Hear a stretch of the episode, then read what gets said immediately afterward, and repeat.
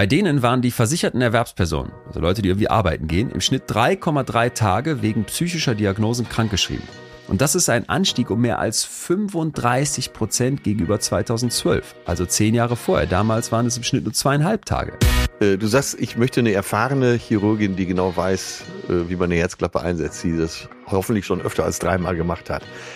Die Realität ist aber, dass dir da eventuell eine äh, mit Aufputschmitteln vollgepumpte Herzchirurgin am Tisch gegenüber steht, weil die schon in der Woche 60 Stunden auf dem Puckel hat vorsichtig, wenn wir jetzt denken, das ist für mich wieder dieses egozentrische, unsere Zeit ist so viel stressiger als alle anderen und deswegen ist es ja auch okay, sich so komplett anzustellen.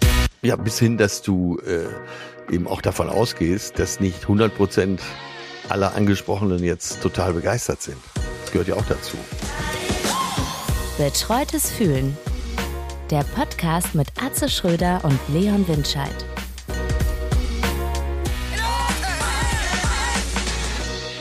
Leon, du hast es ja gut. Und ganz kurz erstmal unüblicher Start. Wir haben lange vorher jetzt gerade schon palavert.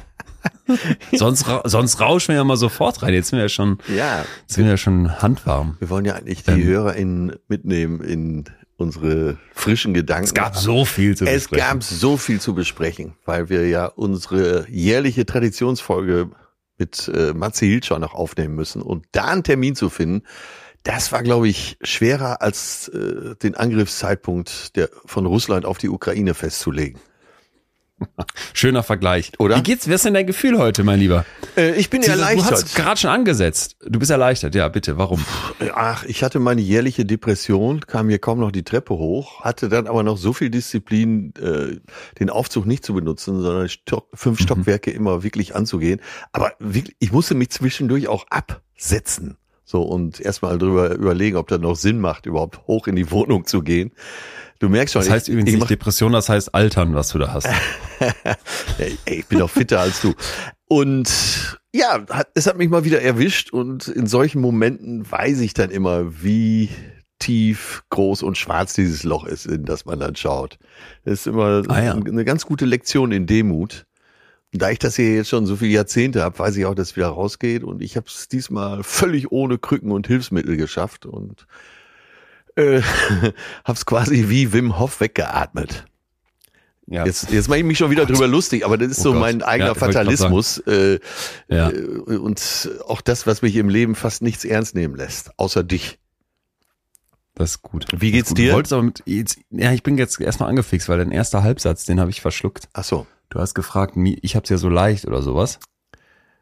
Äh, du hast es leicht, ja, weil du musst dich ja hier für keine Folge vorbereiten, weil du bist ja drin im Thema, du bist ja Wissenschaftsjournalist und ich, der so eigentlich im Alltag ja nicht so viel Berührung mit dem Thema hat, muss mich ja immer ziemlich vorbereiten, oder? Wie siehst ja, du mein das? Mitleid, mein Mitleid kennt keine Grenzen. Du hast völlig recht. da kann man mal sehen, man kann alles hin argumentieren, oder? Ja, so oder so kann man es drehen. Ich bin, äh, mir mein Gefühl ist auch gut, wobei ich so ein bisschen Ey, wir waren in Münster was trinken, haben so eine kleine Runde durch die Stadt gemacht und auf dem Prinzipalmarkt, wo man dann, wo man so sitzt auf so einem Samstagabend, Stuhlmacher. da äh, kamen wir noch, Stuhlmacher, kamen wir noch mal auf das auf, ich hatte vor einiger Zeit bei Instagram so ein Ding gepostet, weil ich das gesehen habe als Headline und es hat mich wirklich beschäftigt und dann habe ich es da nochmal in der Runde aufgewärmt ja. und bin gespannt, was du sagst.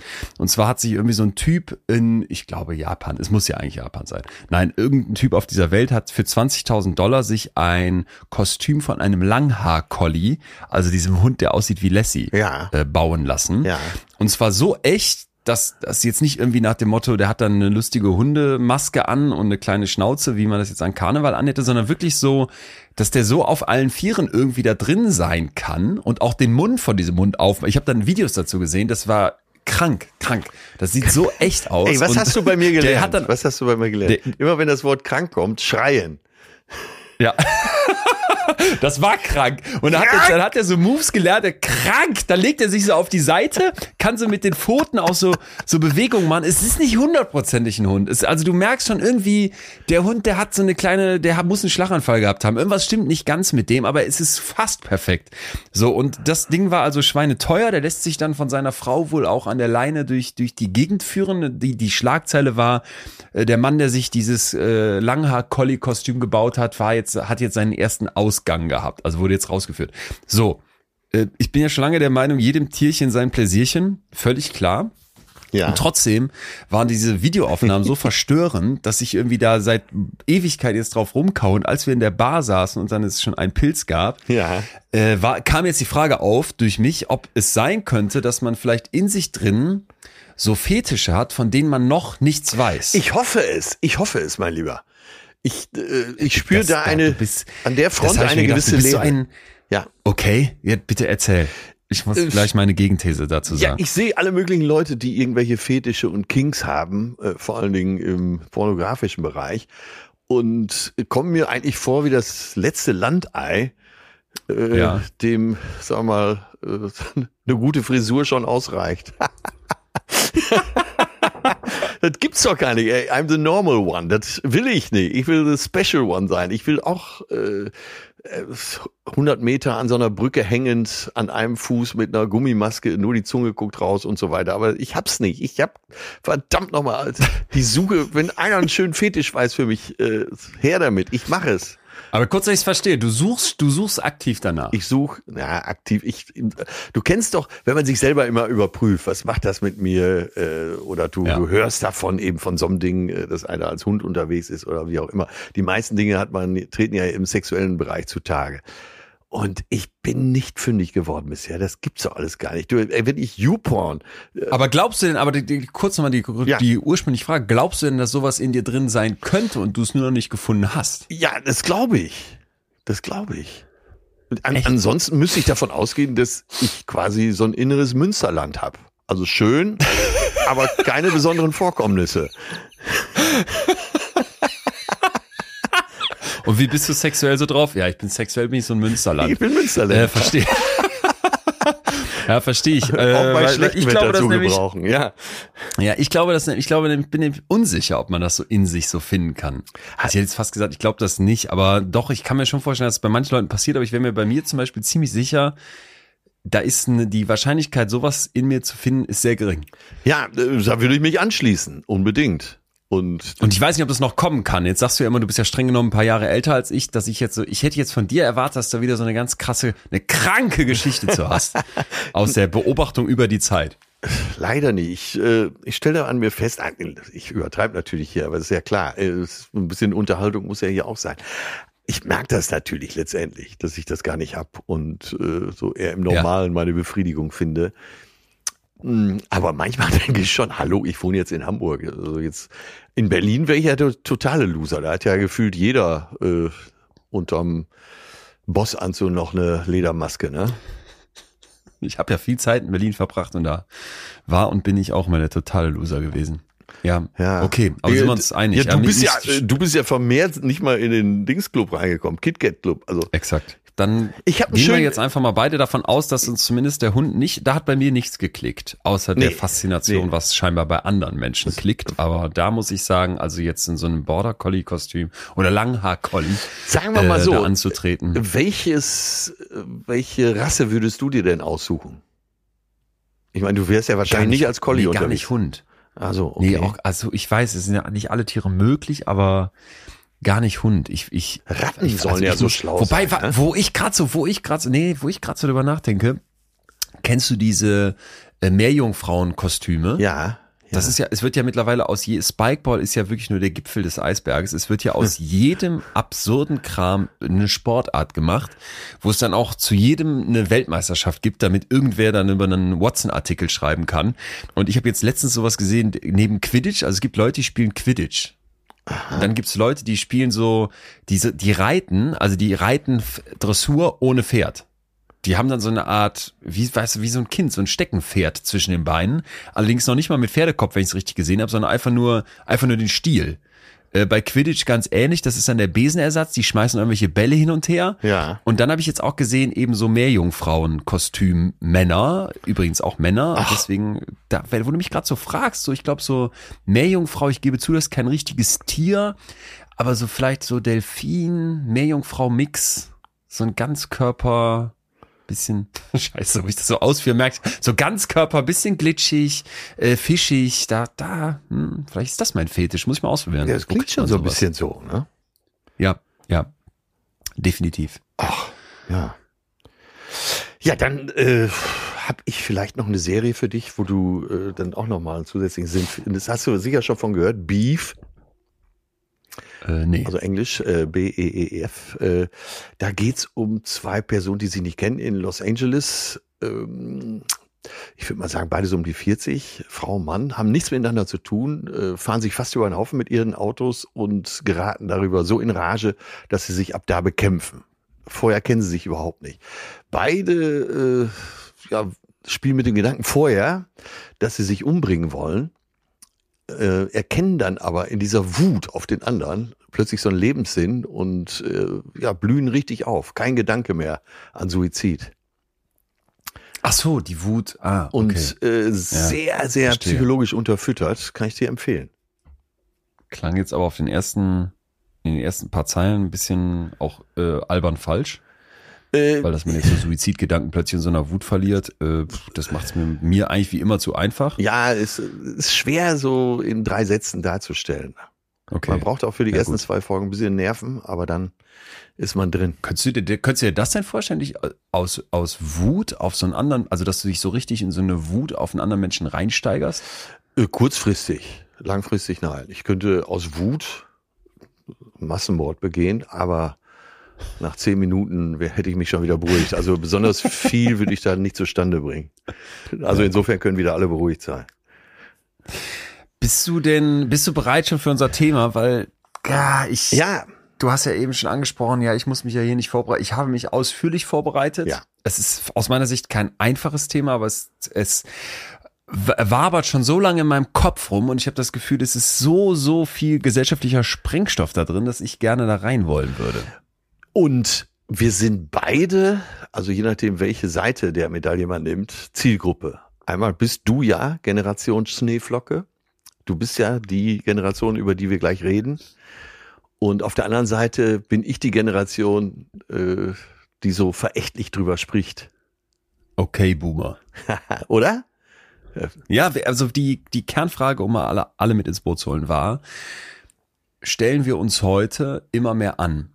Weil wir hören ja die ganze Zeit, die junge Generation will nicht mehr arbeiten. Die, die sind, die, die beschweren sich über alles. Da darfst, da musst du nur noch Safe Spaces schaffen und die kannst du nicht belasten und die sind die ganze Zeit psychisch krank und hast du nicht gesehen.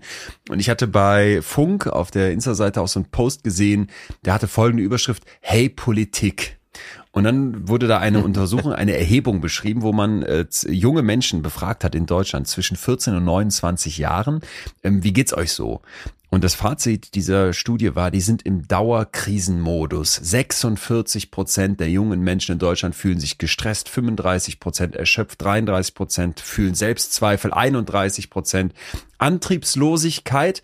Diese Erhebung äh, heißt Trendstudie Jugend in Deutschland 2023, wurde mit über rund 1000 Leuten in diesem Alters durchgeführt und dann auch noch eben mit einer Reihe von anderen Alterskohorten zwischen 50 und 70 Jahren und ich glaube noch dann dazwischen. Und da zeigt sich jetzt eben, dass diese älteren Leute äh, deutlich weniger gestresst sind. Also bei den ganz Jungen ist es fast jeder Zweite, bei den 50 bis 70-Jährigen nur jeder Fünfte. Ne? Die jungen Leute fühlen sich deutlich mehr erschöpft als die Älteren. 35 Prozent im Vergleich zu 25 Prozent und haben auch viel mehr Selbstzweifel. 33 Prozent bei den Jungen im Vergleich zu 11 Prozent bei den Älteren. Ja. So, und da finde ich, wenn man sich das so anhört und sich, finde ich, auch so ein bisschen umguckt und auch in unserem politischen Diskurs umguckt, dann hat man schon den Eindruck, es wird immer und immer überall die Überschrift aufgemacht. Die jungen Leute, die sind alle am Ende. Die halten nichts mehr aus, die sind platt, die beschweren sich. Darf ich direkt mal ein Zitat vorlesen? Bitte. Die Jugend von heute liebt den Luxus, hat schlechte Manieren und verachtet die Autorität. Sie widersprechen ihren Eltern, legen die Beine übereinander und tyrannisieren ihre Lehrer. Sokrates, Kommt da noch was? 400 vor Christus, Christi Geburt. Ja. Ja. Eigentlich ist alles wie immer. Es ist alles wie immer. Ja, und darum soll es heute gehen. Was ist, vielleicht ist ja im Moment dann doch ein bisschen was anders. Vielleicht ist ein bisschen was anders. Vielleicht müssen wir aber auch klären, ob wir mittlerweile anders auf auf dieses sich überhaupt anstellen, ne, sich überhaupt beschweren, keine Resilienz mehr haben, ob wir da vielleicht mittlerweile anders drauf gucken. Ich habe für dich dabei Juvenoia als ein Wort, was wir uns unbedingt angucken müssen. Ich habe für dich einen äh, Psychologen, Psychotherapeuten dabei, der mich mit wenigen Fragen wirklich schachmatt gesetzt hat. Also ein ganz spannender Kopf, der vor allem ein Modell hat, das will ich dir aber erst zum Schluss vorstellen, Ja. wo ich hoffe, dass sich das ein bisschen ich sag jetzt mal auflöst, Ja. was uns vielleicht gerade da umtreibt und würde jetzt aber erstmal genau rein mit dem, was du gerade gesagt hast. Also, wenn man sich so umguckt, dann hat man ja vielleicht wirklich das Gefühl, ey, die jungen Leute, die sind jetzt gerade, die sind jetzt gerade, die packen es nicht mehr, die neue Generation. Aber dieses alte Zitat, was du da hast, ist nur eins von vielen. Ja, ja, Ich ich habe noch viel, viel ja. mehr gefunden. Ja. Also, junge Menschen werden heutzutage so gepampert, dass manche von ihnen sogar vergessen haben, dass es sowas gibt wie zu Fuß gehen. Ja. Da könnt ihr jetzt denken, ja, das sind jetzt die jungen Leute, die jetzt alle auf den E-Scootern durch die Stadt fahren. Das Ganze ist aber aus einem Artikel von 1951 vom Scottish Rights of Way, wo sich jemand darüber beschwert hat, wie eben die jungen Leute jetzt den Bus nehmen, statt zu Fuß zu gehen. Dann ähm, junge Menschen sind heute unverschämt, gedankenlos, unhöflich und völlig egoistisch, hast du, glaube ich, gerade gesagt. The Conduct of Young People von der Daily Mail 1925. Und neben, du hast, glaube ich, gerade Sokrates, ich habe noch Aristoteles für dich. Die jungen Leute denken, sie wissen alles, sie sind idealistisch, weil sie noch nicht durch das Leben gedemütigt wurden, Ja. weil sie noch nicht die Macht des Schicksals erfahren haben. Aristoteles, viertes Jahrhundert vor Christus und das, mein absoluter Liebling war dann folgender. Wohin sind der männliche Elan und das athletische Aussehen unserer Vorfahren verschwunden? Diese verweiblichten, selbstverliebten, ausgemergelten Narren können niemals direkt von unseren Helden abgestammt sein. Das ist die Klage eines englischen äh, Magazins über Mode der jungen Männer. 1700, 1772, wo du das Gefühl hast, das hätte auch, äh, ja, der ein oder andere heutige Kopf mal so rausballern können. Wo ist der männliche Elan und das athletische Aussehen unserer Vorfahren hin? Ja, hier. Ähm, Entschuldigung, der lag leider auf dem Elber. Nein, aber, aber, der, aber der Streit ist halt also unglaublich alt, ne? Ja, und wir ja. haben also schon Ewigkeiten diesen, diesen, diesen Beef zwischen älteren Generationen, die sich über die Jungen beschweren. Ja. Und trotzdem geht es uns doch wahrscheinlich beiden so, wenn man sich so umguckt.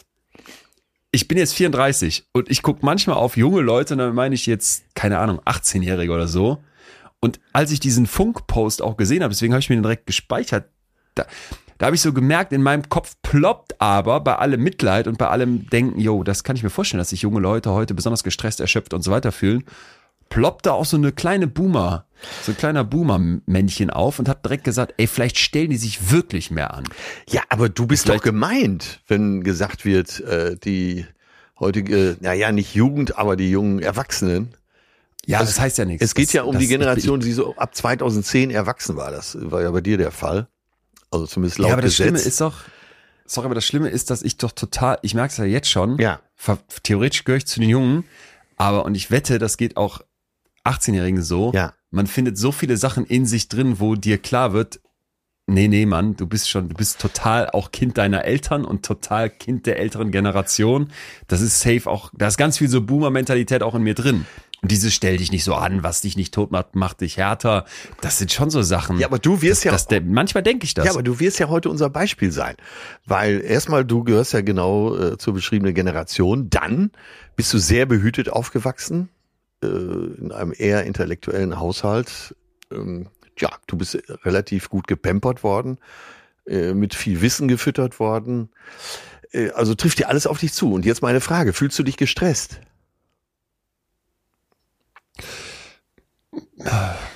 Also ja, Vom, vom Umwelt, von der Umwelt, von den Anforderungen? Ja, wir haben ja schon mal unterschieden, wenn es so um so Persönlichkeitseigenschaften geht, ne, dass man zwischen Trade und State in der Psychologie unterscheidet. Also Trade, was dann eher so ein Wesenszug tatsächlich wäre, so nach dem Motto, ich bin grundsätzlich jemand, der besonders vorsichtig ist. Oder State, bin ich jetzt gerade in diesem Moment besonders vorsichtig, weil ich vielleicht letzte Woche gehört habe, dass eine gute Freundin von mir einen Fahrradunfall hatte und jetzt fahre ich halt vorsichtiger Fahrrad deswegen.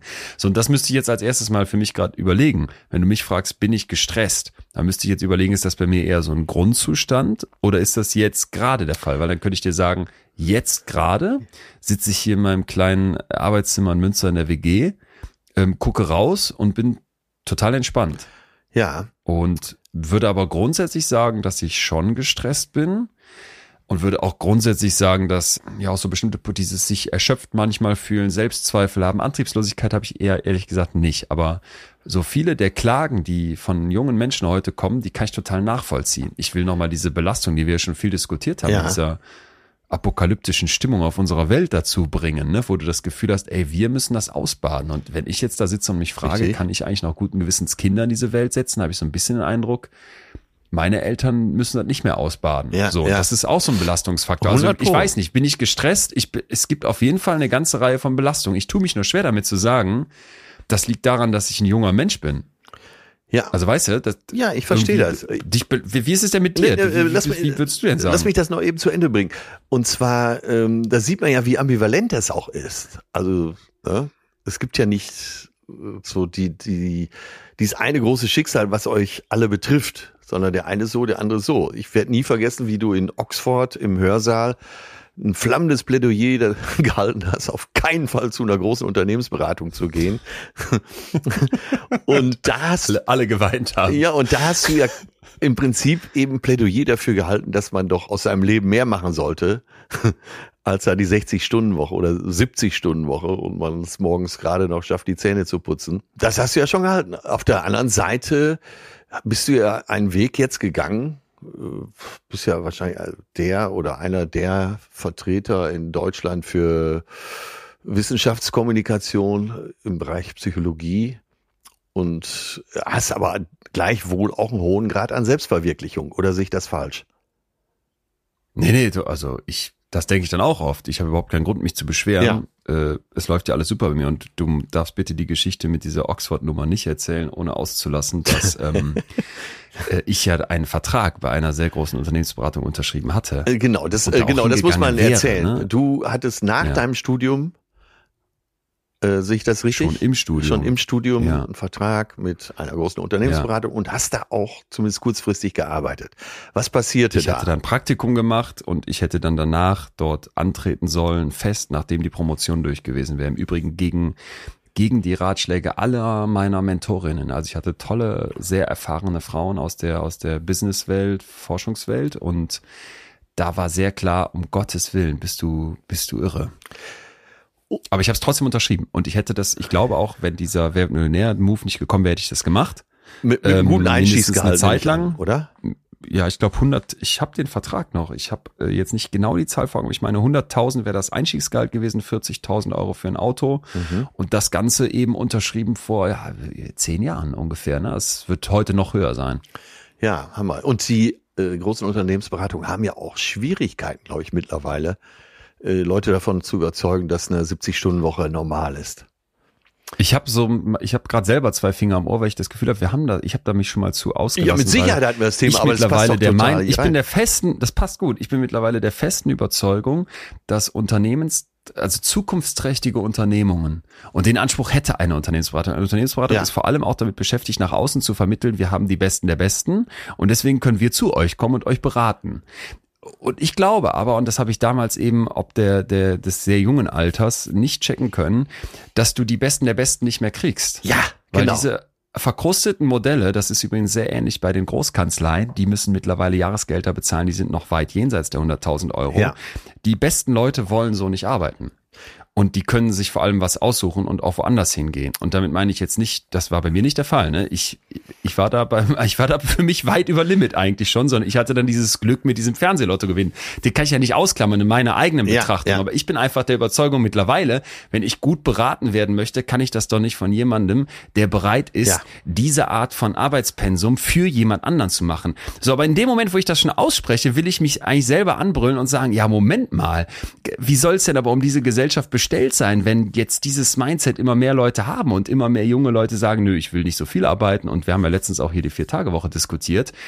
Das ist halt, das ja schöner Punkt eigentlich. Jetzt komme ich drauf, was du meinst. Ja, das, und das wäre ja eigentlich das- mein ja. Part, zu das ist sagen, eine schwierige Frage. äh, Mensch, hier, die wollen alle nicht mehr arbeiten, Work-Life-Balance, ich kann es nicht mehr hören und so weiter. Aber äh, der nächste Gedanke bei mir ist auch, vielleicht sind die einfach schlauer.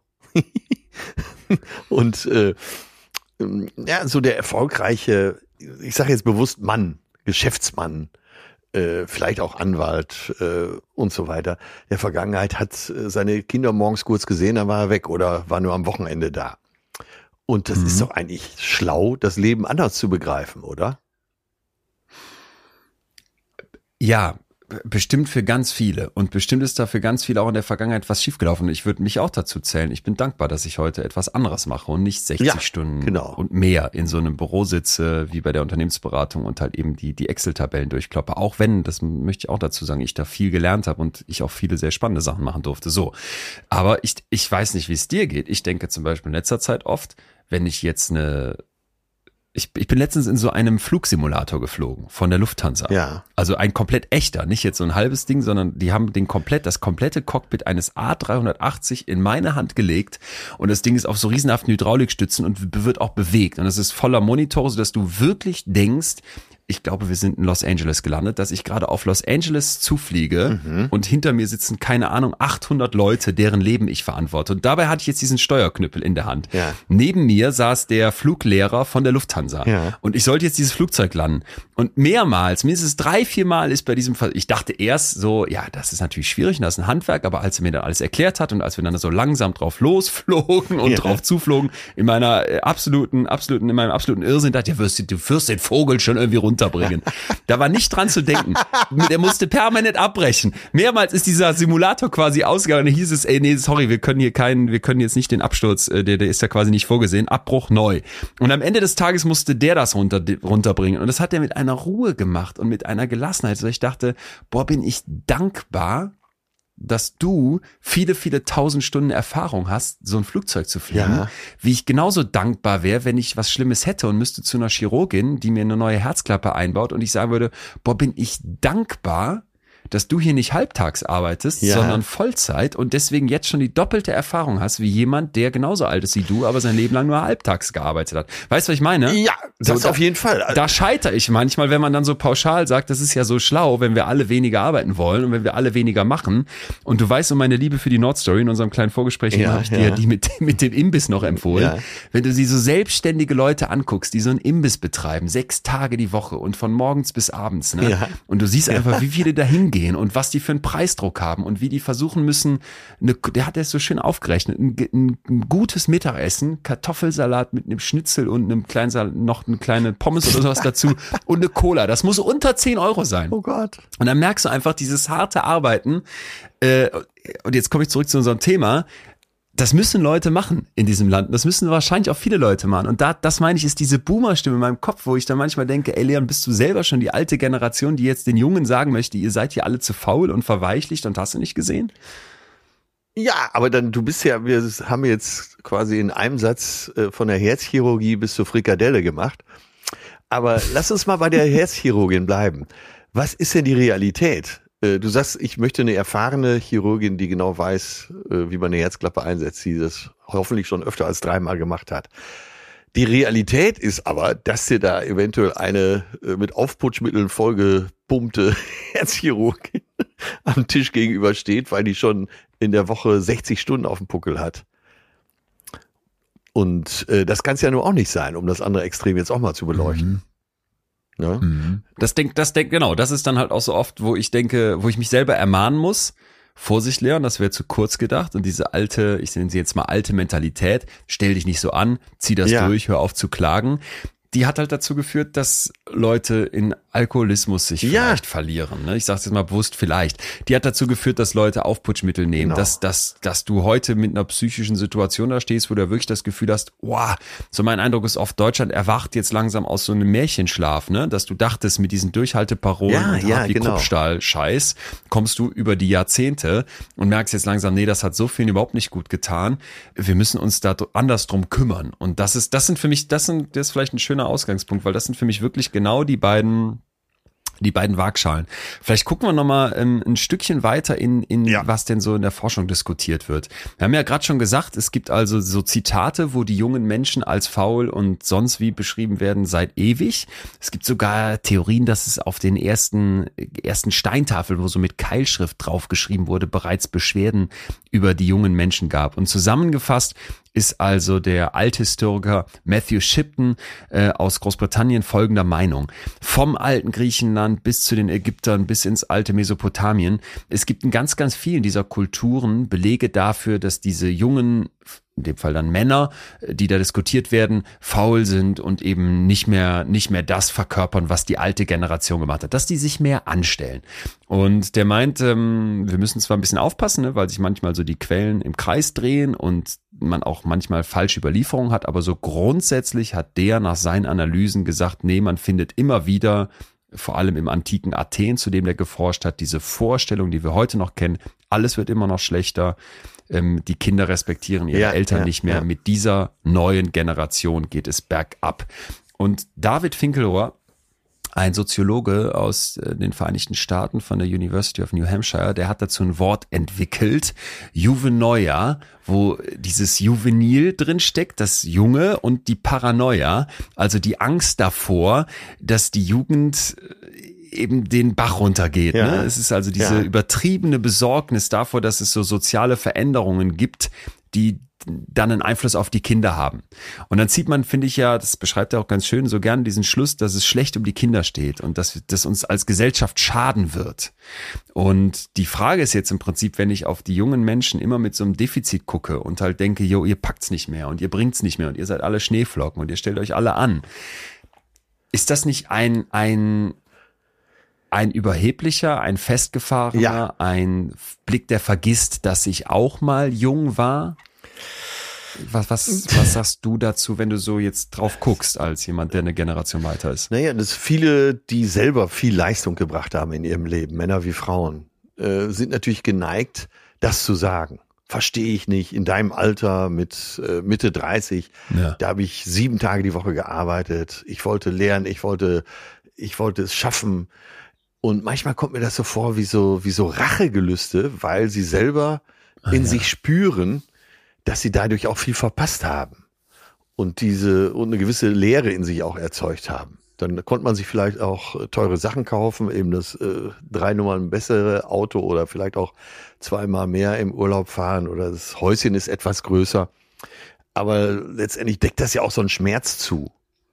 Und äh, deswegen komme ich immer wieder auf den Punkt, dass die Jugend vielleicht etwas schlauer ist, weil sie an der Generation ihrer Eltern gesehen hat, wie die sich auch kaputt gemacht haben. Ja. Äh, Qua Alter äh, komm, bin ich ja viel auf äh, 50. und 60. Geburtstagen.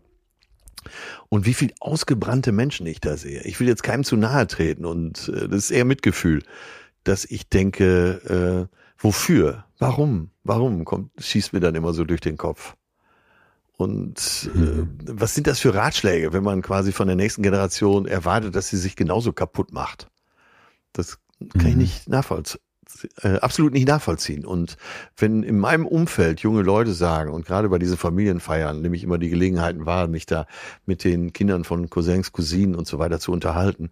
Und ähm, okay, das ist jetzt auch eine Auswahl von Menschen, die eine sehr gut, fast alle eine sehr gute Ausbildung haben und sehr bewusst im Leben stehen. Aber ich kann dem gut folgen, wenn die sagen, nee, ich will nicht so enden.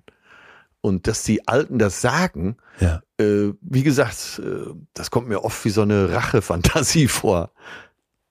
Die sollen sich mal nicht so anstellen. Ist es, ist es vielleicht, also ich habe Rache, finde ich total einen spannenden Gedanken. Ist es vielleicht aber auch ein Selbstschutzmechanismus? Ja.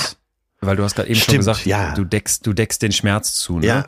Wenn ich jetzt, das denke ich ganz oft bei der Klimadebatte, wenn ich jetzt zugestehe, yo, wir hier Boomer haben ganz viel Mist gebaut Ja, und wir ja. hätten noch viel früher erkennen müssen, was hier, also das Fliegen nicht gut ist. Ich denke mal an eine Freundin von meiner Mutter, die hat in den 90er Jahren hieß es, nee, die kann nicht mitkommen, weil die fliegt nicht. Hä, wieso nicht? Ja, weil, weil so ein Flugzeug wohl ganz, ganz schlecht für die Umwelt ist. Das wissen wir schon alles ewig.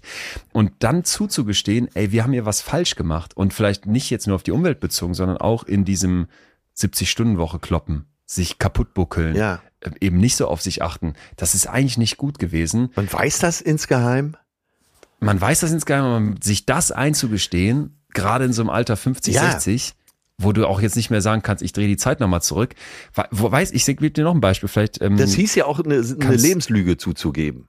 eine Lebenslüge. Und das ist schwierig, Genau, und ich Lebenslügen. denke zum genau, Ja. genau. Ich denke zum Beispiel ganz oft bei den Studiengängen, jeder, der ähm, durch so ein Staatsexamen muss, Ja. das ist ja heute kaum noch der Fall, aber bei Jura zum Beispiel. Und ich habe ganz, ganz viele Juristinnen und Juristen in meinem Umfeld, die mit mir studiert haben. Also wir waren Freund, einfach so Freundeskreise, die überlappt haben. Einer meiner engsten und langjährigsten Freunde, mit dem ich auch zusammen gewohnt habe in der WG, der, der hat Jura gemacht und so bin ich da in seine Freundeskreise auch mit rein.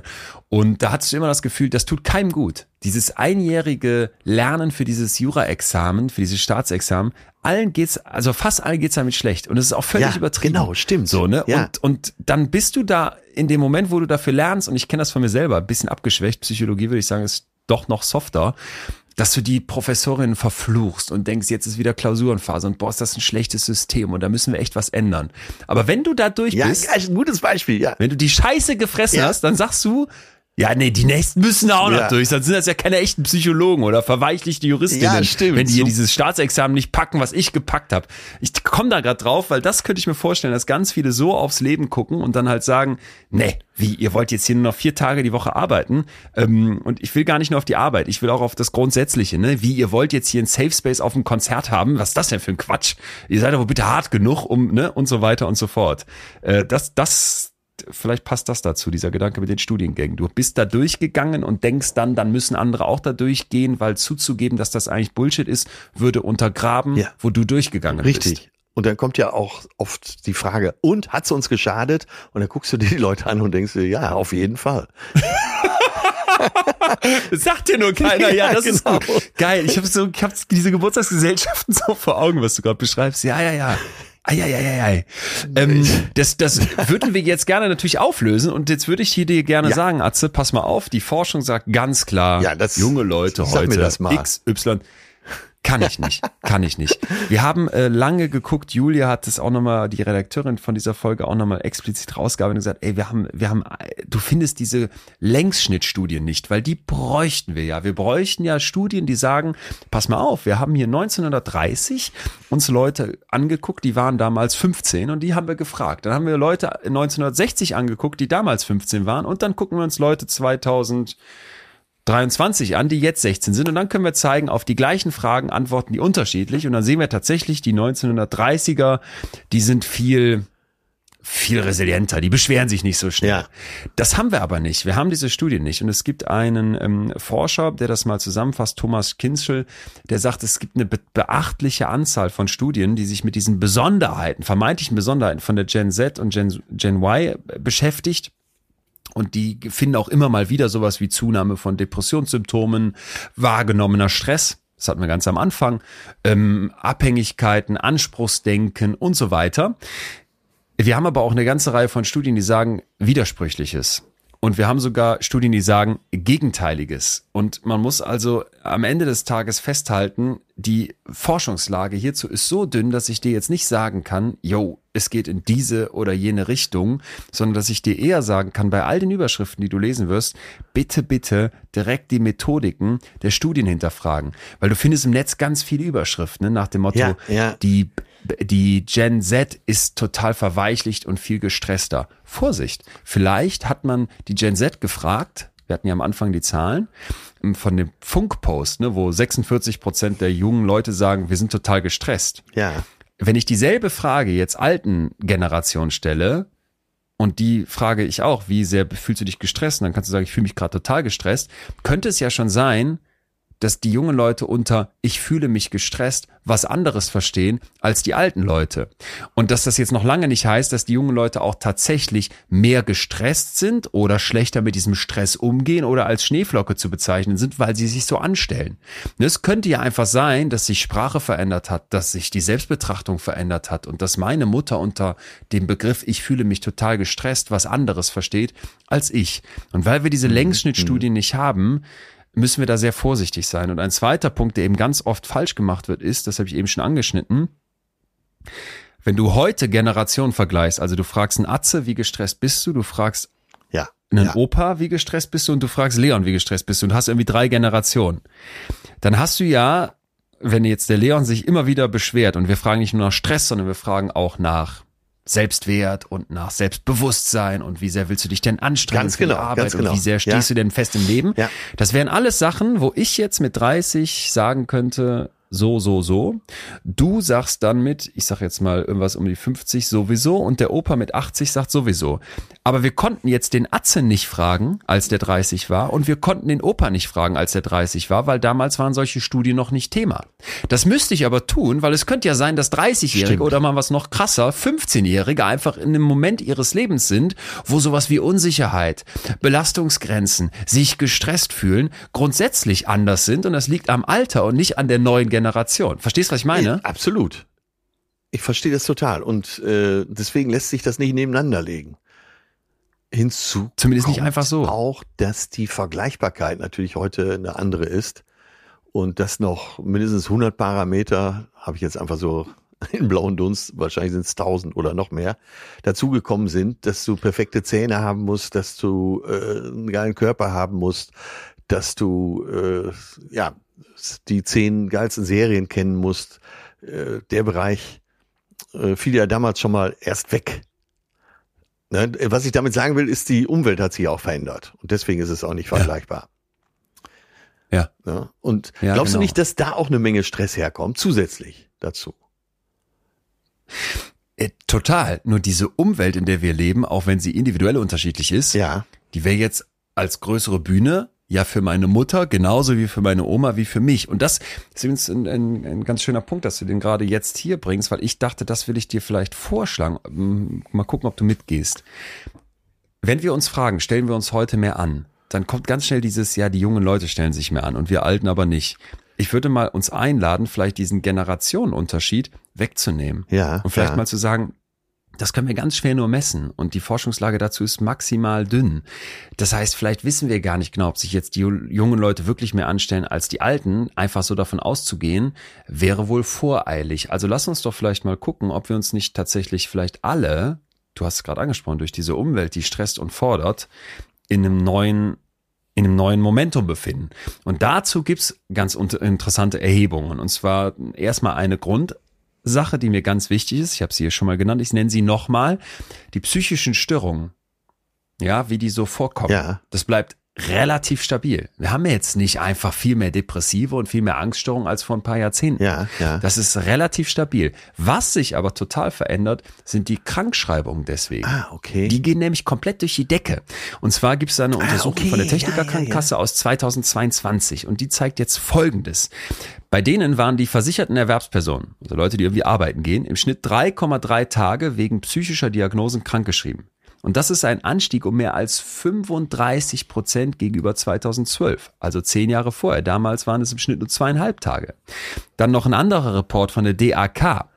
Die sagen, es gab, ist jetzt von 2021, dieses war das aktuellste, was ich da jetzt hatte, die sagen, es gab noch nie so viele Krankschreibungen aufgrund psychischer Probleme wie in diesem Jahr. Mhm, So. Und die Zahl der Fehltage hat, ist hier um, in den letzten zehn Jahren um 41 Prozent gestiegen. Der Punkt ist jetzt, Ja. da haben die, da muss man sich mal kurz vorstellen, die Daten von 2,4 Millionen DRK-Versicherten einbezogen. Der Punkt ist jetzt, dass man hier zeigen konnte, während der Pandemie, das ist ja jetzt nicht so lange her, hatten Frauen ab 55 die mit Abstand höchsten Steigerungsraten. Ja, ja. Bei den 55 bis 59-jährigen Frauen erhöhte sich im Vergleich zu 2019 die Anzahl der Fehltage um 14 Prozent, bei den 60-jährigen nochmal um 20 Prozent. So, das heißt, hier würde man jetzt sogar sagen, okay, bei den Alten war das vielleicht in der Pandemie nochmal besonders schwierig. Und diese Message, ne, wir haben viel, viel mehr Fehltage. Wir gucken vielleicht genauer hin. Wir nehmen uns da besser wahr. Wir lassen Ja, das nicht ja, mehr ja. einfach so alles mit uns Genau. machen. Das ist, glaube ich, Zusammenkommen mit einer Welt, die unglaublich fordernd ist, die viel, viel Druck ausübt, die sich immer und immer weiter beschleunigt. So, das ist jetzt meine persönliche Wahrnehmung, kann ich dir nicht mit Zahlen unterfüttern. Ähm, und vielleicht ist dann eher zu sagen, hey, vielleicht stellen wir uns gerade alle ein bisschen mehr an und jetzt gehe ich noch einen Schritt weiter. Ja. Und vielleicht ist das auch ganz gut. Ganz genau. Das wollte ich ganz genau gerade sagen. Und es ist doch eigentlich auch besser so, als sich halbtot zur Arbeit zu schleppen. Was ja früher als Wert an sich begriffen wurde. Ah, mir geht's nicht so gut, aber komm, hier, Indianer kennt keinen Schmerz, sagte man früher. Ab dahin. Ich zieh durch. Nicht ka- unkaputtbar. Hm. Und das Resultat hast du So ein irgendwann richtiges gesehen. Steh-auf-Männchen habe ich auch oft Ja. gehört, weißt du? Er ist so ein richtiges Steh-auf-Männchen. Dann denkst du, boah, ja, vielleicht wäre ein paar Stellen mal auch mal, hätte auch mal eine Zeit lang noch länger liegen bleiben können. Genau, wie geht's? Ach, immer noch schlecht, aber interessiert ja keinen. So, weiter geht's. Ja, Ja. ja. und äh, das eben als hehres Verhalten auch zu begreifen, das war doch eigentlich völlig irre. Ja. Ja. Ja, und wie du sagst, die, die trotzdem- und Krankenkassen, die Krankenkassen müssen ja weiter vorausschauen und äh, predigen ja eigentlich schon seit fast seit Jahrzehnten, wenn du krank bist, bitte bleib zu Hause. Mhm. Ja, Mhm. Und, und trotzdem ist auch das wieder für mich so eine Geschichte, die erzählt sich so leicht. Ja, ne? Die ja, Welt ist so ja, fordernd, stimmt. wir sind jetzt alle gestresst, deswegen ist klar, dass wir uns alle mehr anstellen. Im Jahr 1881, das ist verdammt lange her, hat der amerikanische Neurologe George Miller Beard ein Buch mit dem Titel American Nervousness, Mhm. Its Causes and Consequences veröffentlicht. Also äh, die amerikanische Nervosität, sage ich jetzt mal, ihre Gründe und ihre Konsequenzen. Und darin beschreibt er eine neue, damals neue Krankheit namens Neurasthenie. Und die hatte so Symptome wie Angst vor Verantwortung, ähm, Angst vor der Gesellschaft, Angst vor dem Alleinsein, Angst vor Ängsten, Angst vor allem.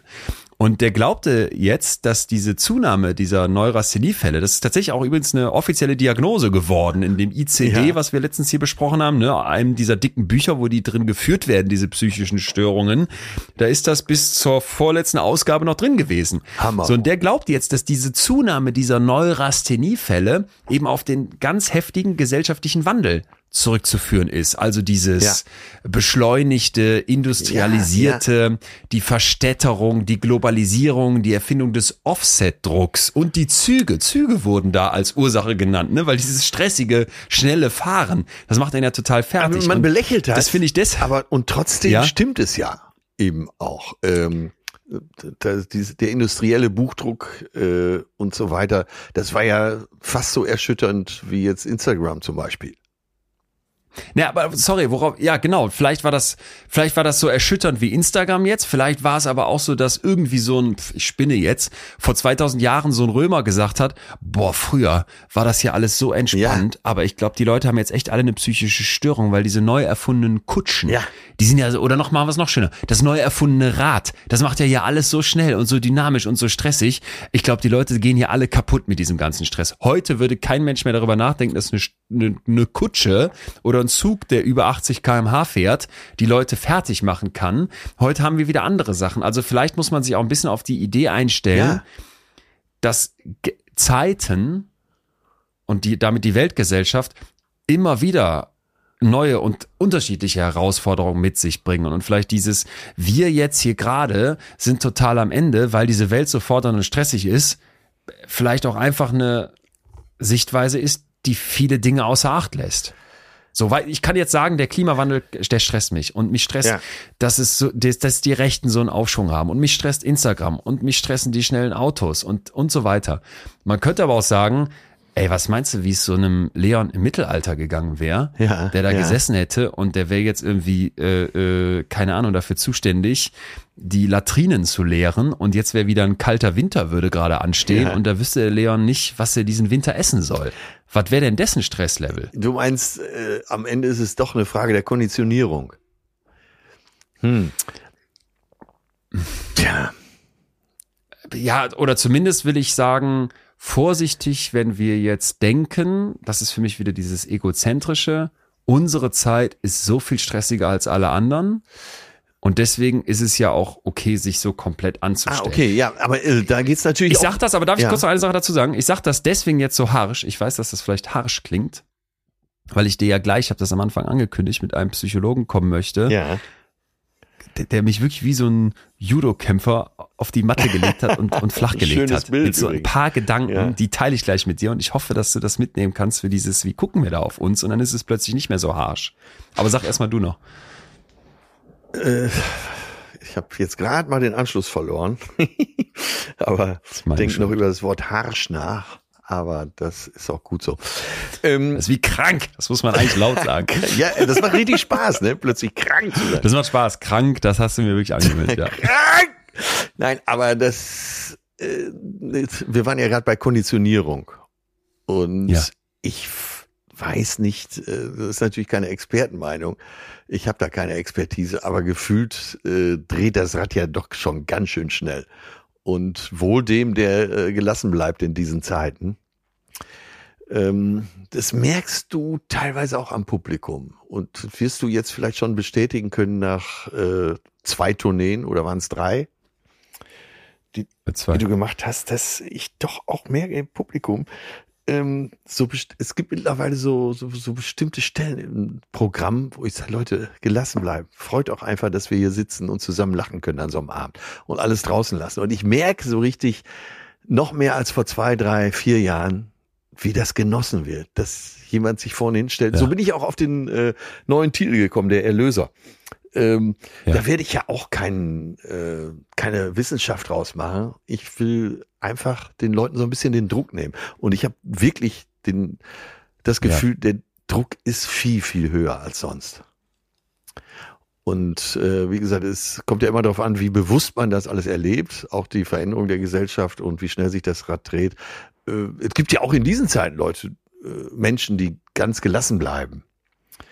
Und das sagt sich ja auch leichter, als es ist, gelassen zu bleiben. Ja. Und wir stehen ja auch morgens immer mit einer besonderen, äh, vom Tag vorher nochmal unterschiedlichen Verfassungen auf. Ich habe ja eingangs schon geschildert, dass mir letzte zwei Wochen nicht so gut ging und jetzt äh, könnte ich schon wieder Bäume ausreißen. Aber ja, wie erlebst du diese Zeiten? Darauf kommt es ja auch an. Und das, das, Das ist eigentlich, ja, genau. und deswegen, wenn wir heute über die Generation Schläflocke sprechen, äh, das war fast das Erste, was wir jetzt sehen kamen. Vielleicht sind die einfach schlauer Mhm. ne? und sagen, nee, mach, ich mach's nicht mit.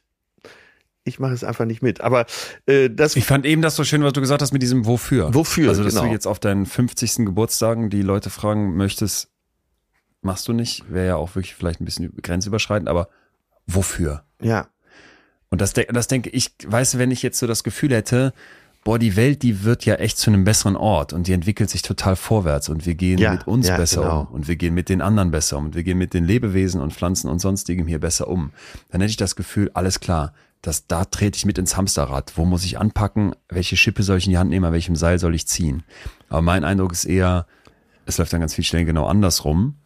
Und dann zu sagen, jo, und renn doch bitte einfach mit dem Hamsterrad. Ich, ich weiß, dieses, dieser Begriff, der klingt so abgedroschen, aber dieses beschleunigte, turbokapitalistische, das ist halt so oft, dass ich da denke, und überall, wo es geht, gehen wir da noch mehr rein und machen davon noch mehr und machen es noch heftiger. ja, es ist ja das- unmenschlich. es ist unmenschlich und ganz viel von dem, wie wir mit uns umgehen, ist unmenschlich. Und dann halt zu sagen, wer, wenn nicht eine junge Generation, muss jetzt einfordern, dass das anders gemacht wird und macht da nicht mehr mit.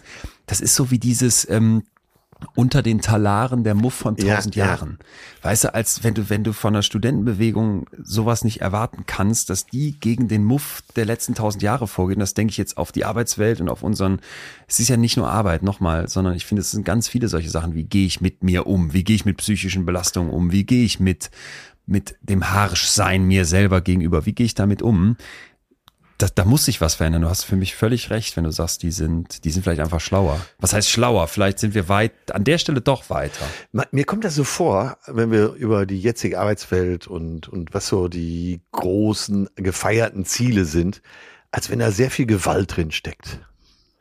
Letztendlich ist es ja eine Form von Gewalt, wenn man sich selber so schädigt. Und wenn jemand äh, so diese ge gewaltvolle Arbeitswelt nicht mehr mitgehen will, da habe ich doch volles Verständnis.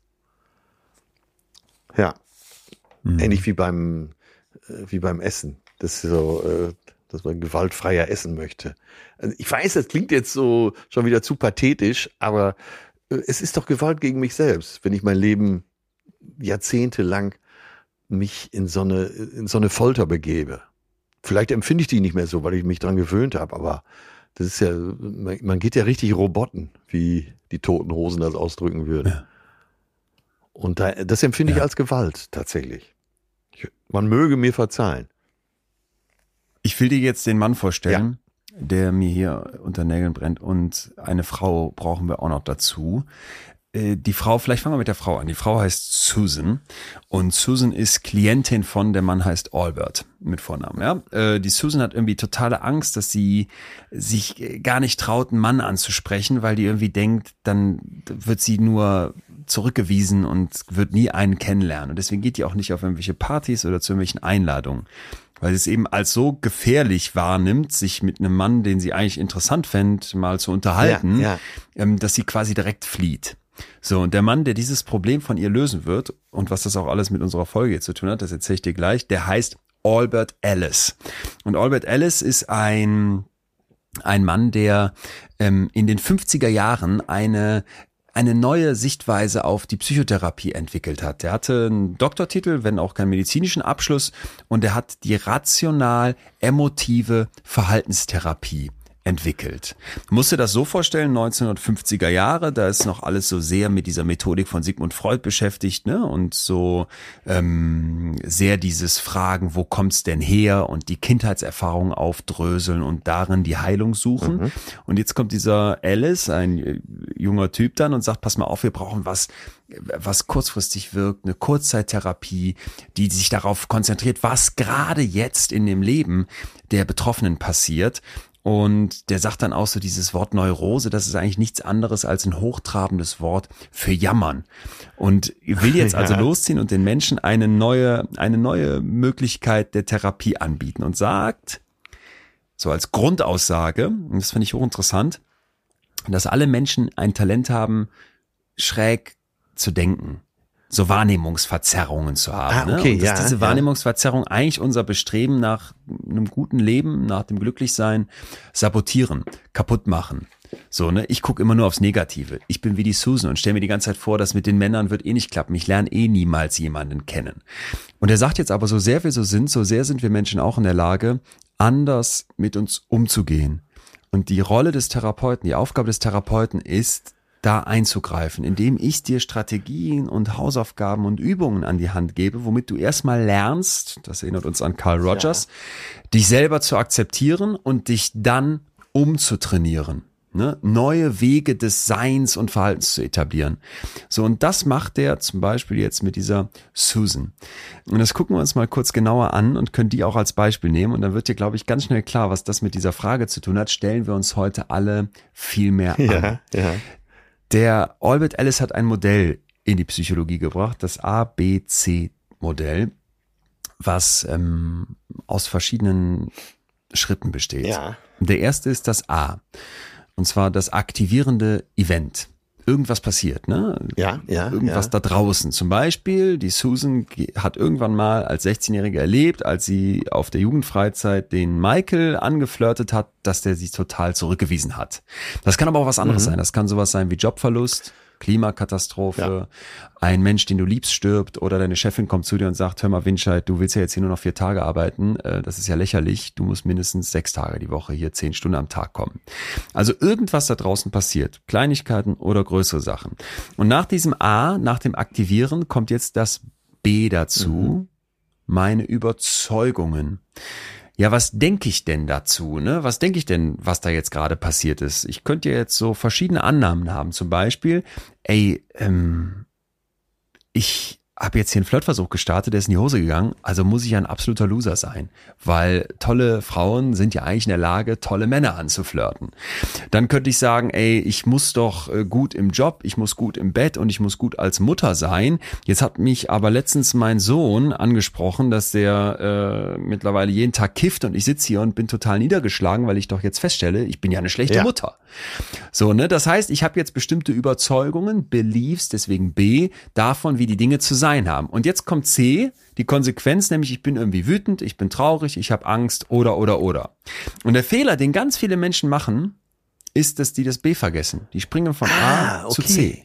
Ne, die denken, da kommt meine Chefin und verlangt von mir, dass ich hier mal härter wieder anpacke und mich nicht so Generation Y-mäßig auf eine Vier-Tage-Woche berufe. Und ich werde wütend auf die und dann denke ich, yo, äh, meine Chefin A als auslösendes Event hat zu C der Konsequenz geführt, dass ich wütend bin. Moment mal, du hast das B dazwischen vergessen. Du hast das B dazwischen vergessen und ich werde das nicht, nicht, ich werde das nie wieder aus meinem Kopf gehen. Ich habe dieses Buch von Ja, ihm sag das gelesen. nochmal äh, ganz deutlich, äh, was jetzt das B wäre. Du hast jetzt gerade gezeigt, wenn man von A zu C springt, ne, Chefin bläst einen Genau. an, äh, C, man ist wütend. Das B wäre, Und du hast jetzt, das B wäre da drin, dass ich von mir verlange, eine Chefin zu haben, die total nett zu mir Ah, ist. okay. Das B könnte auch ein anderes sein, zum Beispiel, dass Ah, ich ja, den ja, Belief ja, habe, ja, die ja, ja. Überzeugung habe, die Arbeitswelt muss nett zu mir sein. Pass auf, ich sag dir Also noch ein die Beispiel Erwartung. und damit hatte der mich so, die Erwartung, damit hatte der mich total abgeholt. Wir gehen durchs Ja. Leben und haben so bestimmte Ja, Erwartungen, ja. wie zum Beispiel, dieses Leben muss schön sein. Dieses Leben muss glückserfüllt sein. Dieses Muss Leben, das muss sein. eins sein, wo ich tolle Beziehungen habe. Muss gerecht Ja. sein. Ich muss beruflich erfolgreich sein. Ich habe tausend Beliefs. Ganz viel. Ja. Und dann sagte der, und das schrieb der so runter. Und dann stellst du fest, es passiert irgendwas, irgendein A. Ne? Meine Freundin verlässt mich, mein Job ist doch nicht so Ja. toll, die Welt geht unter. Und ich merke im C, in der Konsequenz, mir geht's jetzt schlecht. Mhm.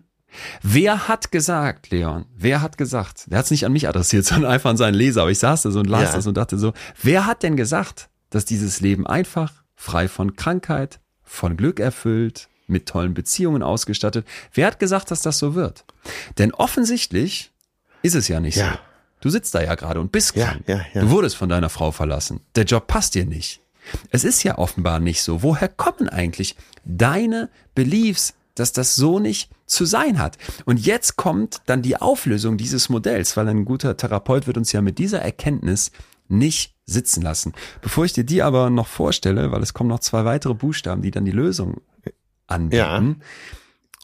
Erstmal, was, was, was machst du mit dir? Weil mich hat's so abgeholt. ich Wahnsinn, weiß, es ja, klingt jetzt so äh, komisch, aber ich saß da wirklich, lag auf Ja, der Matte total. und dachte, ey, du gehst durch dein Leben und hast so Ansprüche, jo, dass du willst einerseits beruflich erfolgreich sein, aber andererseits nicht gestresst. Du willst irgendwie in Ja, Urlaub fliegen, ja, aber ja, die. Klimakatastrophe darf es nicht geben. Und du merkst, ey, das ist aber alles da. Und du hast Probleme. Und du hast Probleme in deinen zwischenmenschlichen Beziehungen und du hast Probleme mit, weiß ich nicht, deiner Gesundheit und äh, ne, dein, dein Chef ist doof. Wo, wieso denkst du eigentlich, dass das nicht so sein sollte? Es ist ja offensichtlich doch so. Ja.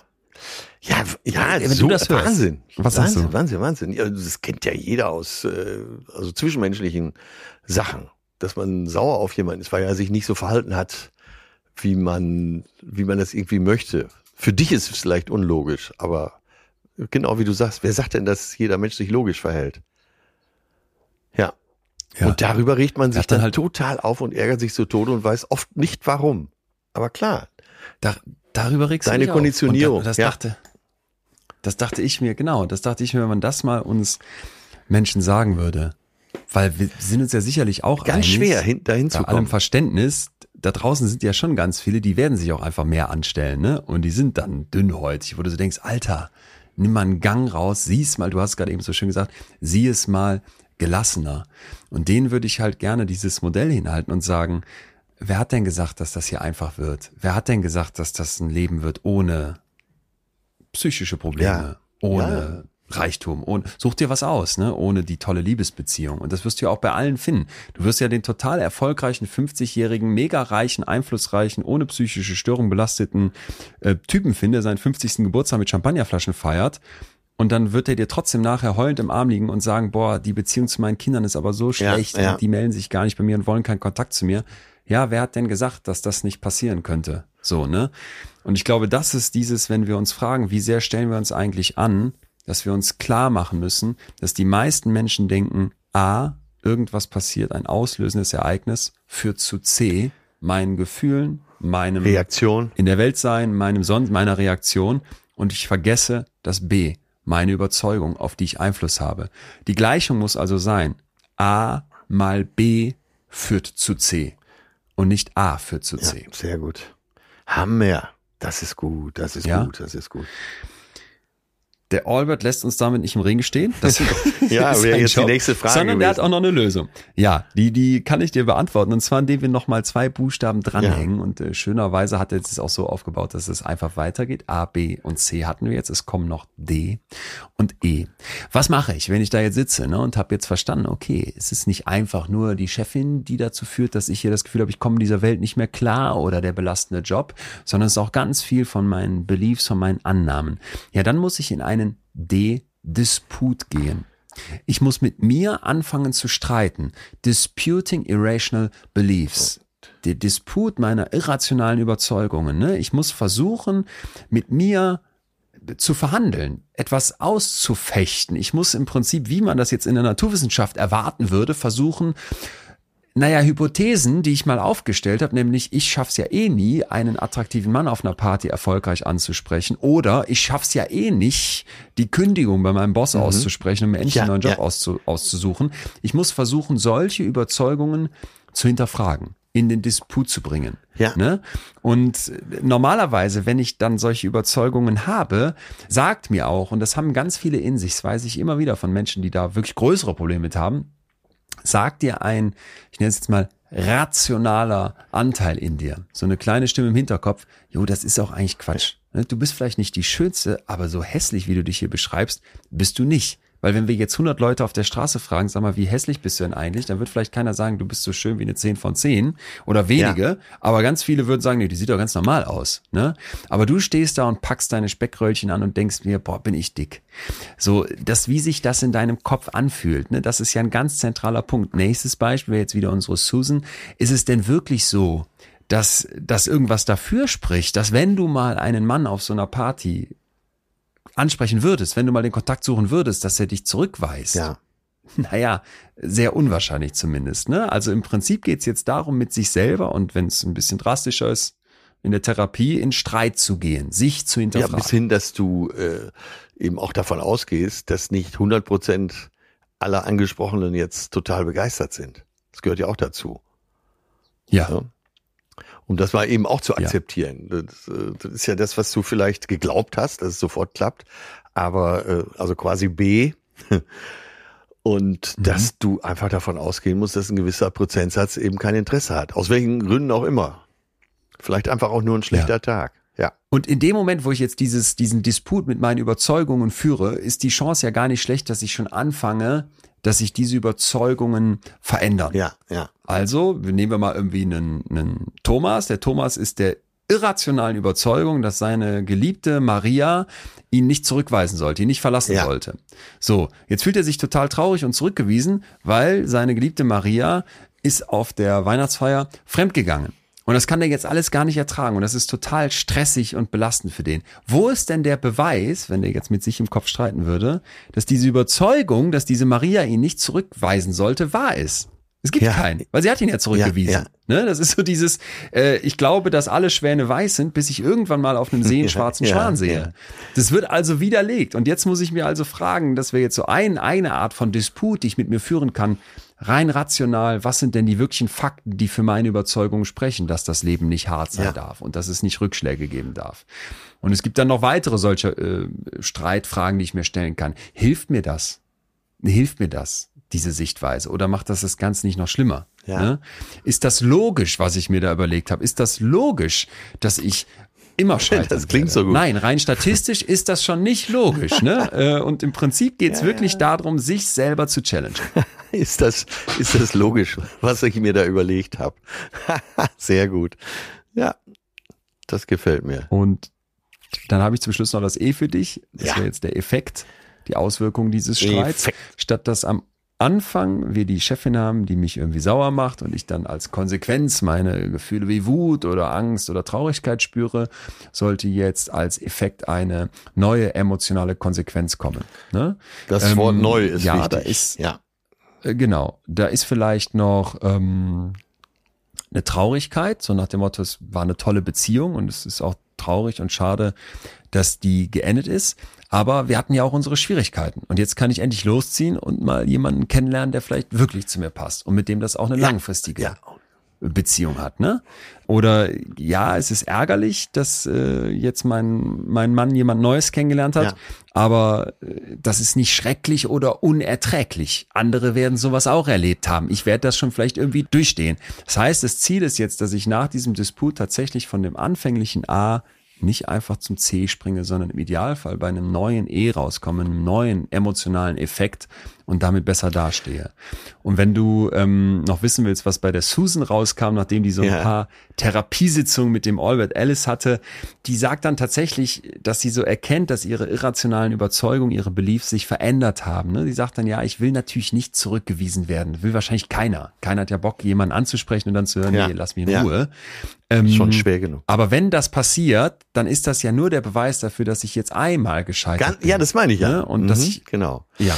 Und dass ich daraus was lernen kann, dass es vielleicht beim nächsten Mal besser läuft. Aber selbst wenn ich mit allen attraktiven Männern immer wieder scheitere und nachher nicht diesen tollen einen Mann für die Liebesbeziehung finde, die ich mir so sehr vorstelle, dann bin ich in einem Bereich meines Lebens frustriert und kann Beziehung vielleicht mit ein bisschen weniger tollen Männern an den Start bringen. Muss man meine Ansprüche runterschrauben. Oder vielleicht komme ich irgendwann zu dem Schluss, dann bleibe ich Single. Ne? Genau. Und Wollte ich gerade sagen, ja. kann dafür Vorteile XYZ genießen. Also das ist mir eben ganz, ganz wichtig, dass wir das verstehen. Und Ich würde jetzt gern sagen, die Susan hat dann am Ende den Albert Ellis geheiratet, aber so tief im Detail bin ich da nicht. Das ist, ist, ist auch genau. egal. Es kann auch sein, dass sie Modell, einfach zu dem Schluss kam, alleine bin ich besser dran. ja. Ja. Und ja, pack den äh, Albert Ellis nicht so weit weg, den werden wir bald nochmal in einer Folge gebrauchen, wo es darum geht, äh, das Ende der Beziehung. Mhm. Mhm. Ja, ich, ich glaube, den brauchen wir immer Ja. dann, wenn wir auf Widrigkeit Ja, stoßen. ja, und deswegen war ich genau. so, ich hatte dazu, ich hatte dazu vor einiger Zeit eine ganze Club-Session gemacht, weil ich auf den gestoßen war und dann hatte ich das bei uns da in der Community vorgestellt. Dieses Modell ist ja relativ schnell erklärt, so wie jetzt gerade. Und dann haben wir, wie wir das da immer machen, in diesen Sessions so sehr uns praktisch dem gewidmet. Und was die Leute beschrieben haben und wo die auch sagten, yo, wo du das so sagst und wenn du das mit diesen fünf Buchstaben A, B, C, D, E versiehst, dann kommst du eigentlich, das haben wir dann gemerkt, relativ schnell dazu, dass du schlaue Gegenfragen an dich selber Ja, stellen ja, kannst. Die Leute haben dann unglaublich schlau angefangen, ihre Überzeugung zu hinterfragen und dann auch schon so prognostizieren können, jo, damit kann ich mir vorstellen, dass ich vielleicht das nächste Mal etwas anders darauf gucke. Und als, das hatte ich so als Erinnerung noch in mir drin und dachte deswegen, als ich dieses Thema stellen wir uns immer mehr an. Sind die Leute heute alle dünnhäutig? Sind das alles Snowflakes? Da dachte ich, das ploppte dann immer so in meinem Kopf auf, dass ich dachte, jo, vielleicht ist es an manchen Stellen so. Ja, ja. Ne? Mag ja sein.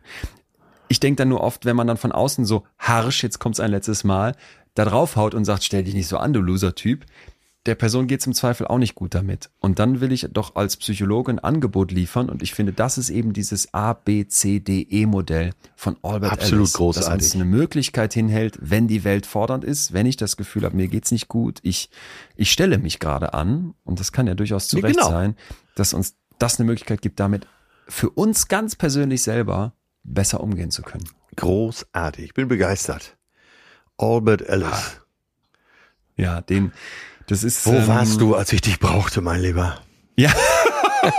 Das denke ich letzter Zeit so, so oft. Ich denke dann auch so, boah, ich hätte auch gern mal, ich hätte auch gern mal eine Sitzung bei Albert Ellis. Ja. Ja. Letztens hatten wir auch den Carl Rogers hier, dass ich so denke, ah, das wäre so, das sind vor allem so Namen, weißt du, ich finde immer, wenn man sich so umhört, ähm, bei, bei den Menschen, wen, wen kennst du aus der Psychologie? Dann kennen viele, wahrscheinlich alle Sigmund Freud und dann kennen vielleicht noch manche Adler und Jung, aber dann hört es auch ganz schnell auf und es gibt so viele tolle weitere, auch danach kommende Denkerinnen und Denker, die die Sachen eingebracht haben, wo du so merkst, jo, das ist so, also wie gesagt, ich las dieses Buch und diese Kernfrage, wer hat denn gesagt, dass das Leben leicht wird? Das ist es ja offenbar Ja. nicht. Und jetzt sitzt du da und stellst dich an, Leon, hinterfrag mal deine Beliefs, geh mal in Streit mit deinen Überzeugungen. Das hat mich so abgeholt. Tja, das ist Wahnsinn. Ich bin positiv erschüttert.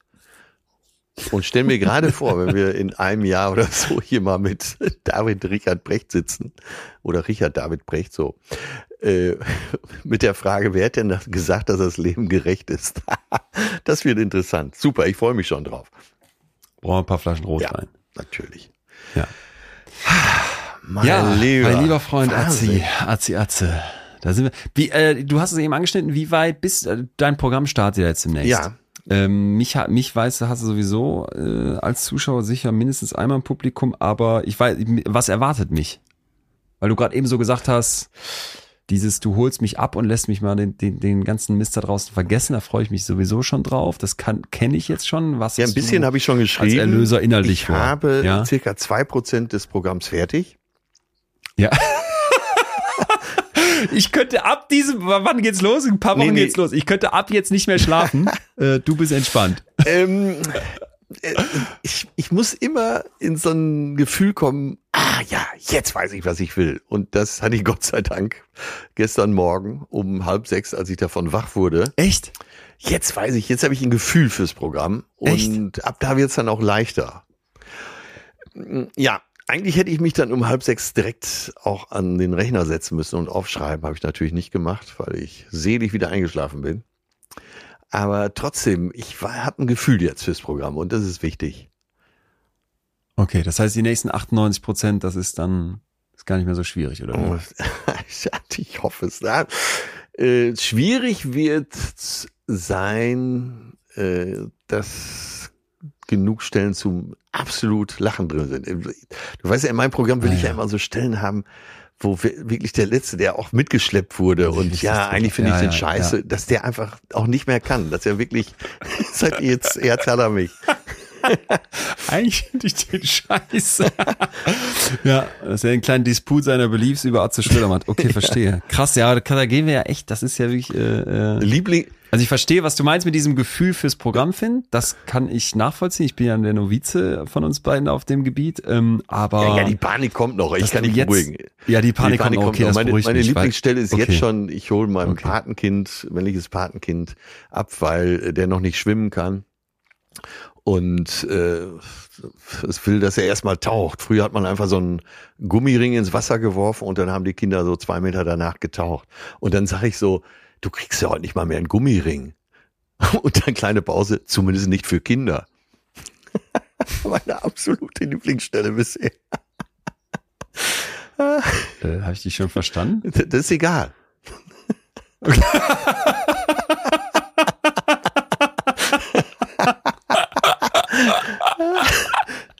Ja, okay, das ist, das war schön. Das ist, das ist, das ja. Ich werde denk noch mal drüber nach. Ich muss noch, vielleicht bin ich jetzt auch gerade ganz dumm und alle denken sich, hä, was ist los? Ähm, Atze, lass uns zum Schluss bitte noch, bitte noch einen Riesendank loswerden. Denn das hier war die, ach, ich sag's jetzt einfach frech, vorerst. Ähm, nein, das war die letzte Folge von unserer Redakteurin Julia Weinstapel, die uns hier jetzt über äh, viele Jahre ja. begleitet hat in unserem, nicht nur beim Betreutes Fühlen, sondern mich auch im Club und bei den Masterclass und so weiter eine äh, ganz tolle Psychologin, wie ich finde, die aber, und das darf ich jetzt, ja, das wäre jetzt, das will ich jetzt noch nicht verraten, was sie macht. Sie hat mir äh, sehr, sehr, äh, wie sagt man, sehr nachvollziehbar gesagt, was so ihre nächsten Schritte sind. Und ich finde die ganz großartig, diese Schritte, genauso wie ich ihre Arbeit großartig finde. Und liebe Julia, das kommt jetzt vielleicht so ein bisschen aus dem Nichts, aber ich möchte dir im Namen von Atze, ja, darf ich jetzt einfach, oder? Von den beiden Betreuern mir hier von unseren beiden Betreuern und allen anderen, die uns hier jede Woche zuhören, einmal ganz, ganz herzlich danken, weil ähm, das habt ihr ja, liebe Community, die uns jetzt auch zuhört, hoffentlich schon mitbekommen. Es ist sehr, sehr viel Vorbereitung und Recherche und Dossiers und Quellen prüfen und nochmal eine Quelle besonders kritisch prüfen und eine ja. Studie sich komplett angucken, was dann am Ende hier in diese äh, gute Stunde kondensiert reinfließen kann. Und das basiert eben auch darauf, dass wir ein Redaktionsteam haben, wo nicht nur die Julia drin ist, deswegen wird es hier auch ganz gewohnt weitergeben. Es gibt immer wechselnde Redakteurinnen, aber Julia, du warst und bist ein ganz toller Kopf und ich hoffe, dass wir uns irgendwo noch mal bei den Weg laufen. Das haben wir ja beide auch schon gesagt. Ähm, und wünsche dir jetzt im Namen von uns allen erstmal alles Gute für das, was da kommt und wir sagen Danke. Ja, Julia, Dankeschön ne? und bis ganz, ganz bald. An euch da draußen dann noch der kurze Hinweis, nächste Woche hier wieder am Start zu sein, wäre deswegen extrem schlau, weil Ela, eine andere Kollegin bei uns aus dem Team, sagte, Leon, wir müssen eine Folge machen zum Thema psychische äh, Fehler so Biases. Wir haben davon hier schon eine ganze Reihe mal angesprochen. Status Quo Bias. Warum verharren wir immer ja. in dem, wie es gerade ist, statt mal zu verändern? Obwohl wir merken, die Beziehung tut mir nicht gut. Wir haben es gerade angesprochen. Oder ich müsste den ja. Job wechseln. Ja. Und es gibt sehr, sehr viele von diesen Fehlern. Und wir wollen die mal genauer beleuchten und gucken, wie kann man die vielleicht umgehen? Und welche davon sind vielleicht auch gar nicht so schlecht. Finde also jetzt schon super spannend. Super, ist ein super spannendes Thema und deswegen wird es uns alle freuen, wenn ihr nächste Woche wieder hier beim lieben Arzt und mir dabei seid. Wir senden jetzt Küsse raus an euch. Ich ähm, übe noch ein bisschen jetzt im Flugsimulator A380 fliegen in meinem äh, Langhaar-Collie-Kostüm. und werde weiter über meinen Fetisch nachdenken. Ja, und vielleicht, Vielleicht finde ich ja, ja einen einen hast du ja, NDR Nord Story. Und damit hast du mich jetzt angesteckt. Da werde ich gleich mal reinschalten. Guck dir jede, also irgendwer, der ungt über Rundfunkgebühren, ich zum Teil denke ja, das muss diskutiert werden, kann ja auch manche Stellen auch nachvollziehen, aber NDR Nord Stories, Leute, es ist jeden Euro Rundfunkgebühr wert. Bitte, bitte, zieht euch, zieht euch die Imbissfolgen rein. Und wenn ihr mit den Imbissfolgen durch seid, dann die, ähm, weißt du, Atze, da gibt's so, so Fährmänner, die fahren so große Ja, Pötte ja, von ja, A nach B auf so Kanälen. Eine Welt, äh, völlig absurd, in die einzutauchen. Ach, ja, das ist mein Fetisch, ja, das ja. stimmt. Ich werde jetzt gleich erstmal gucken, Verkleidet als NDR Nord Story werde ich demnächst, ich werde mal versuchen, mir so ein NDR-Logo Ja. aus, aus Schaumstoff und, und ähm, ähm, so Modellbauelementen zu bauen. Dann ziehe ich das mal an und gucke, ob das irgendeine erotische Fantasie mir auslöst. ich werde uns erstmal T-Shirts besorgen. Ja, super. ja, Ich freue mich. Und Grüße gehen Grüße, raus an Grüße. den Imbissbudenbesitzer in Hannover. ja. Kalli. Unter hieß der 10 eine und der Euro. Schnitzel, Pommes. Salat. Was kriegt ein Vegetarier? Was, warte, ich muss mal hinken. Der, Redakteur fragt dann, um was empfiehlst du einem Vegetarier? Und während Jörg in so einen riesenhaften Schweinsbraten zwei Käsekracker, heißen die, glaube ich, so zwei Käsewürste noch reinschiebt. Also in das Fleisch kommt noch Oh anderes Gott, Fleisch. Gott. Und das wird dann noch mit Speck umwickelt. Auf die Frage, was empfiehlst du einem Vegetarier? Nimm den Bus. Mit diesen philosophischen Gedanken gehen wir zurück ins Funkhaus. Küsse, mein Freund. Bis bald. Leon, ciao. Das war Betreutes Fühlen. Der Podcast mit Atze Schröder und Leon Winscheid. Jetzt abonnieren auf Spotify, Deezer, iTunes und überall, wo es Podcasts gibt.